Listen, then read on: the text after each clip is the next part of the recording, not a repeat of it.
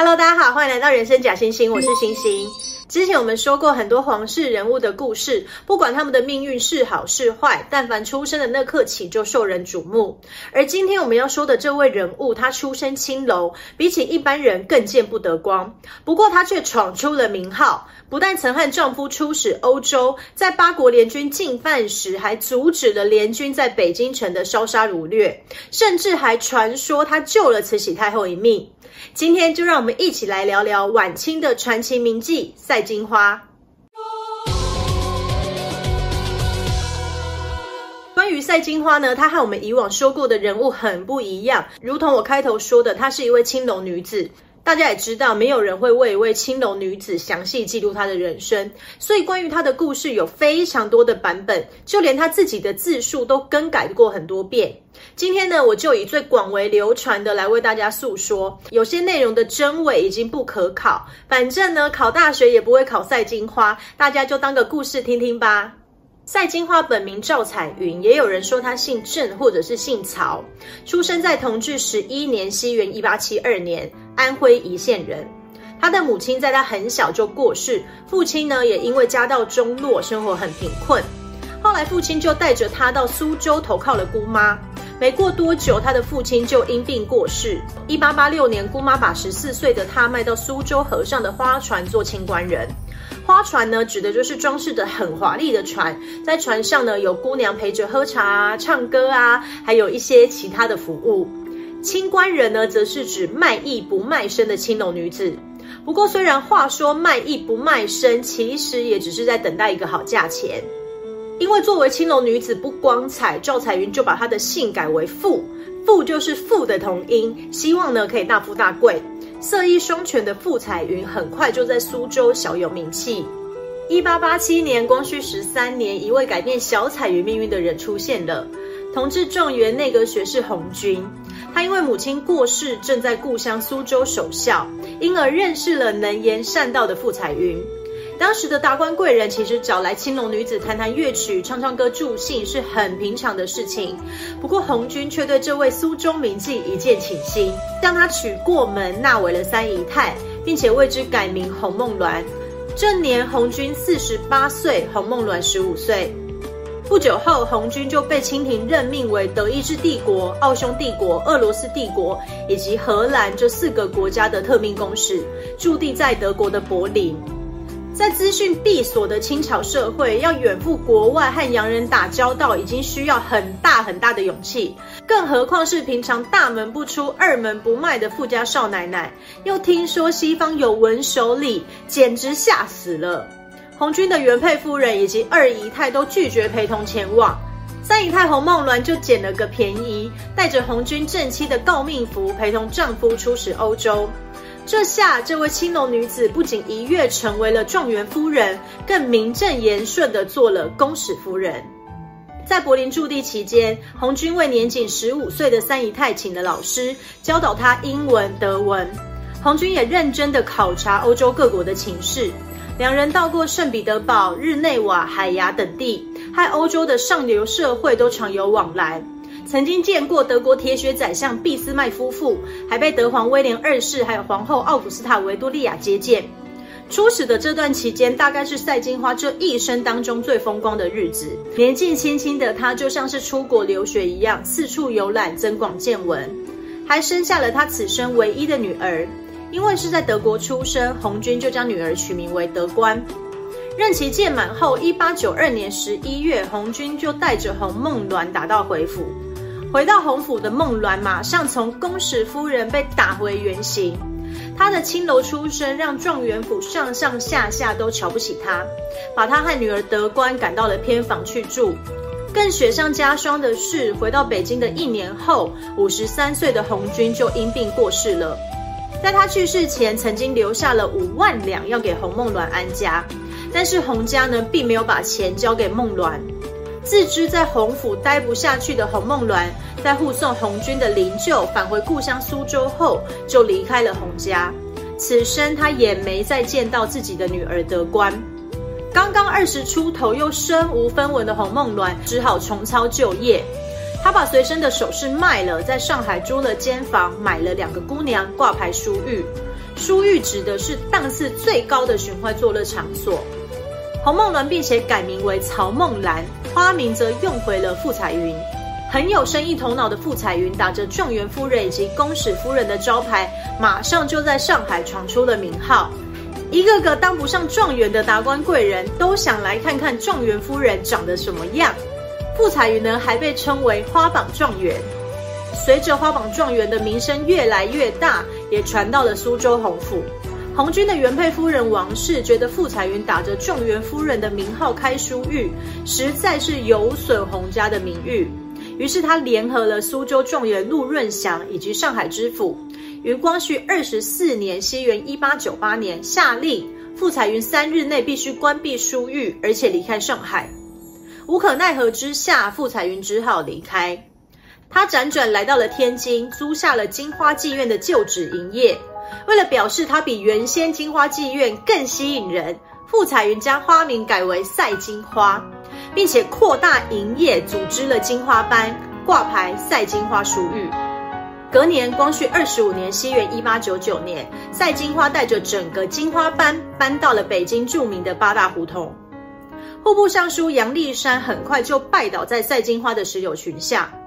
户部尚书就相当于今天的财政部长，再加上杨立山本身也不是什么清廉的官，他花了大把大把的银子捧赛金花，赛金花的怡香院很快就成为胡同里面最门庭若市的青楼。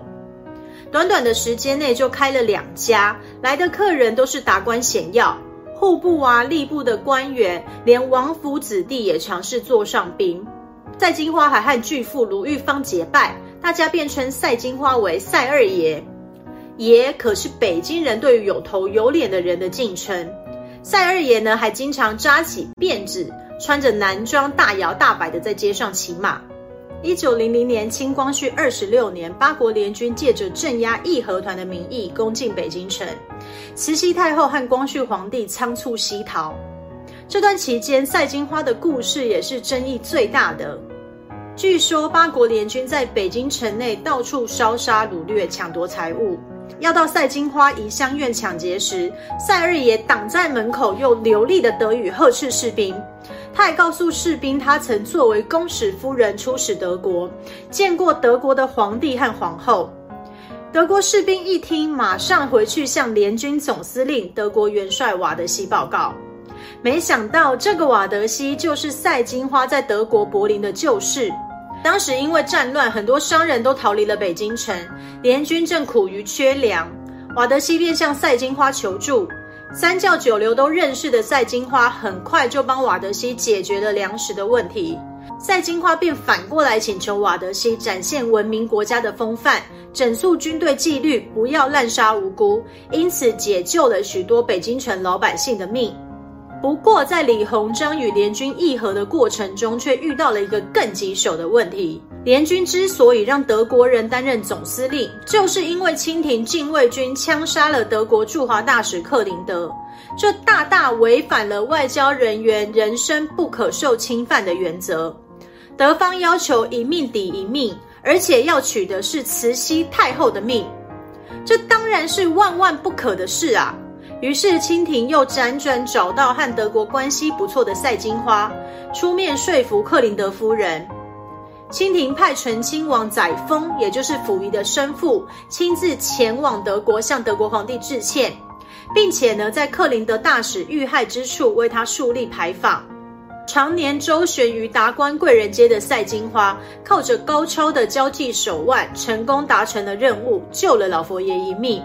当时老北京人都传说赛金花是玉皇大帝派来解救人民的九天护国娘娘。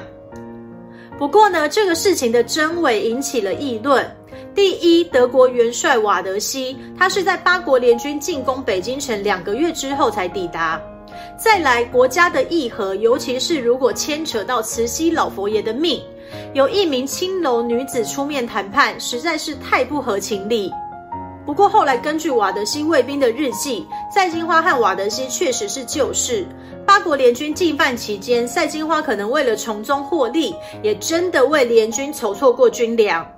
还以一次一百钱的代价带姑娘们到军营，让外国军官解决需求。赛金花呢，不仅可以赚钱，也减少了军官侵犯良家妇女。看见外国士兵抓住老百姓，赛金花也会以外语向士兵晓以大义，阻止他们残杀无辜。也许就是因为这些事情在胡同内口耳相传，渐渐的就传成了赛金花救了数十万百姓以及慈禧老佛爷的命。不过，作为一位市井小民，还是一位青楼娼妓，赛金花确实尽了自己的一份心力。后来为他作传的诗人刘半农写道：“中国有两个宝贝，慈禧与赛金花，一个在朝，一个在野，一个卖国，一个卖身，一个可恨。”一个可怜。一九零三年，赛金花金花班里一位名叫凤玲的姑娘吸食过量的鸦片死亡。刑部调查，凤玲是因为不愿做青楼女子而自杀。赛金花就被冠以逼良为娼的罪名打入大牢，金花班也被迫解散。出狱之后，赛金花被押解回原籍苏州，终身不得再入北京城。但是也有人说，赛金花是因为名气太大，当时的北京城甚至有妓女救驾之说，赛金花才被迫离开京城。后来，赛金花到了上海，和几位上海的红牌一起挂牌为生。一九一一年，宣统三年，赛金花嫁给了商人曹瑞忠为妾。这个曹瑞忠呢，为人老实，也是真心喜欢赛金花，但就是没有什么钱，还有一个强势的原配夫人。不过，此时年近四十的赛金花只想着要脱离风尘，找个安度晚年的归宿。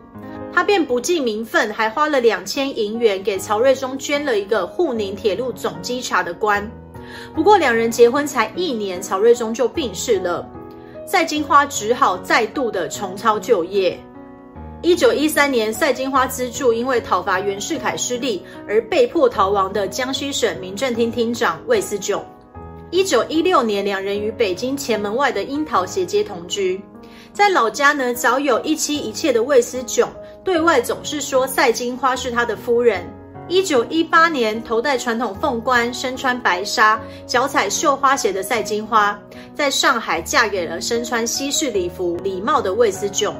两人举办了盛大的婚礼，赛金花并且改名为魏赵灵妃。但是幸福的日子过没多久，婚后第三年，一九二一年，魏思炯便因为急性风寒病逝于北京。四十九岁的赛金花第三度成为了寡妇，也因此被冠上了“克夫”二字。此后，赛金花变得精神萎靡，他离开了魏家，带着从民国初年就跟着他的保姆姑妈，搬到了北京居仁里的小胡同里。家门外挂着江西卫浴的挂牌，为魏思炯守节，不再接客。晚年的赛金花就靠着积蓄以及他人的救助过活。据说张学良、徐悲鸿、齐白石都曾接济过他。一九三六年的冬天，六十四岁的赛金花在寒风中走完了一生。早已身无分文的他，是大家筹款将他葬在了北京陶然亭。墓碑由齐白石所题，还有张大千画的彩云图。在赛金花去世的两年前，一九三四年，天津大公报的记者曾经采访过他。访谈中，记者问道：“女士一生经过如此复杂，个人作何感想？”赛金花答：“人生一梦耳，我现在念佛修行，忏悔一切。”晚清传奇名妓赛金花的故事就到这里结束了。如果你觉得今天的内容还不错，别忘了订阅《人生假惺惺》。我们下次再见，拜拜。